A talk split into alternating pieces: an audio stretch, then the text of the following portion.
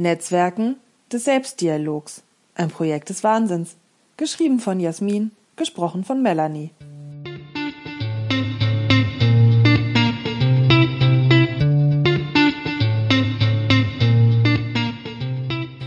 Tag 30 des schreibenden Wanderns nah am Abgrund mit treuer Seilschaft. Gestern klönte ich mit Annika über die gemeinsamen Leiden in Schreibprojekten.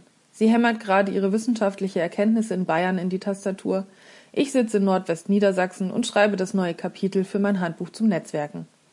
Gemeinsam spannen wir eine Achse der Aufklärung, des zivilen Ungehorsams und der Systemkritik, kurz des Heretischen.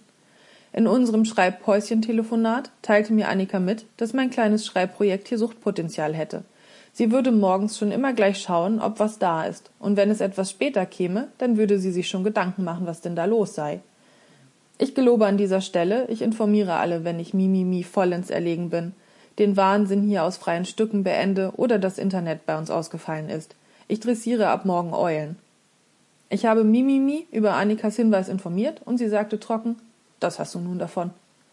Das mit der Habitualisierung hätte ich ja angestrebt. Es gibt in Coachingkreisen das Bewusstsein über die ersten 21 Tage, wenn man etwas Neues lernen und implementieren will. Was man täglich 21 Tage macht, auch gegen Mimimis Willen, hat eine sehr große Chance, dauerhaft zu funktionieren. Wenn man es dann auch noch schafft, zweimal 21 Tage durchzuhalten, kann man von einer dauerhaft werdenden Angewohnheit ausgehen. Vielleicht ist das der Hintergrund, warum die Antwort auf alle Fragen dieses Universums 42 ist. Oder auch, warum in Deutschland die Lohnfortzahlung nach dem 42. Tag bei Krankengeld einsetzt. Da muss ein Zusammenhang bestehen. Wenn man es also schaffen könnte, 42 Tage ein wohlwollendes und argloses Grüppchen täglich mit Kleinigkeiten zu füttern, dann macht man sich gegebenenfalls tatsächlich der Dealerei schuldig. Texte als berauschende Dealerware zu betrachten, kommt mir da nicht so abwegig vor. Das muss ich nochmal mit meinem Anwalt klären. Das Thema akzeptierte und abgelehnte Aggression in Netzwerken von gestern muss ich nochmal aufnehmen. In dem gestrigen Notfallcoaching kam es auch nochmal auf. In einem wirklich unglaublichen Fall von Brüskierung in einem Berufungsverfahren erlebte einer meiner toughen Coaches mehr als nur eine strukturelle Erschütterung. Es war klar, dass sie sich auf dem Verfahrensweg juristisch auf verlorenem Posten befand, aber menschlich wollte sie das Geschehen so nicht hinnehmen. Allerdings brauchte sie erstmal eine Klärung, was da genau in ihr für ein Sturm tobte. Es war eine Mischung aus den Fragen Habe ich es versehentlich verbockt?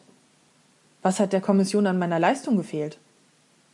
Sie suchte zunächst die Lösung für ihre Verwirrung und nicht wirklich kanalisierbare Wut zwischen der Ich- und der Du-Dimension. Wir waren uns schnell einig, dass sie gewiss keinen Kardinalsfehler begangen hatte. Dafür war sie auch im Wissenschaftsnetzwerk zu etabliert. Weiteres würde sie nach Abschluss des Verfahrens in Erfahrung bringen können. Klagen wollte sie eh nicht, aber als Mensch sah sie sich nicht wahrgenommen, und das war sie ja auch nicht. Ihr angestrebter Standortwechsel hatte zu einem nicht unerheblichen Teil mit dem Wunsch nach Familienzusammenführung und einem kalkulierbareren Privatleben nach Jahren der Fernbeziehung zu Partner und zu pflegenden Angehörigen zu tun. Ihre aktuelle Professur war ihr sicher, aber die Gesamtlebenssituation war hart. Ich lenkte ihren Blick auf die systemischen Rahmenbedingungen, dass zum Beispiel eigene Kinder durchaus eine soziale Dimension im Berufungsverfahren der Wissenschaft hätten, nicht aber ernstzunehmend die Pflege Angehöriger oder der schlichte Wunsch nach einem gemeinsamen Lebensmittelpunkt. Da platzte ihr endlich der Kragen an der richtigen Stelle. Sie fühlte sich plötzlich ganz woanders im Stich gelassen. In der gleichwertigen Anerkennung sozialer Verantwortung.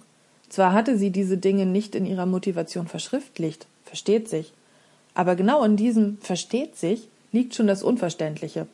Sie hatte es aber durchaus einem Mitglied der Berufungskommission transparent gemacht gehabt, da man sich ja in der Szene auch kennt.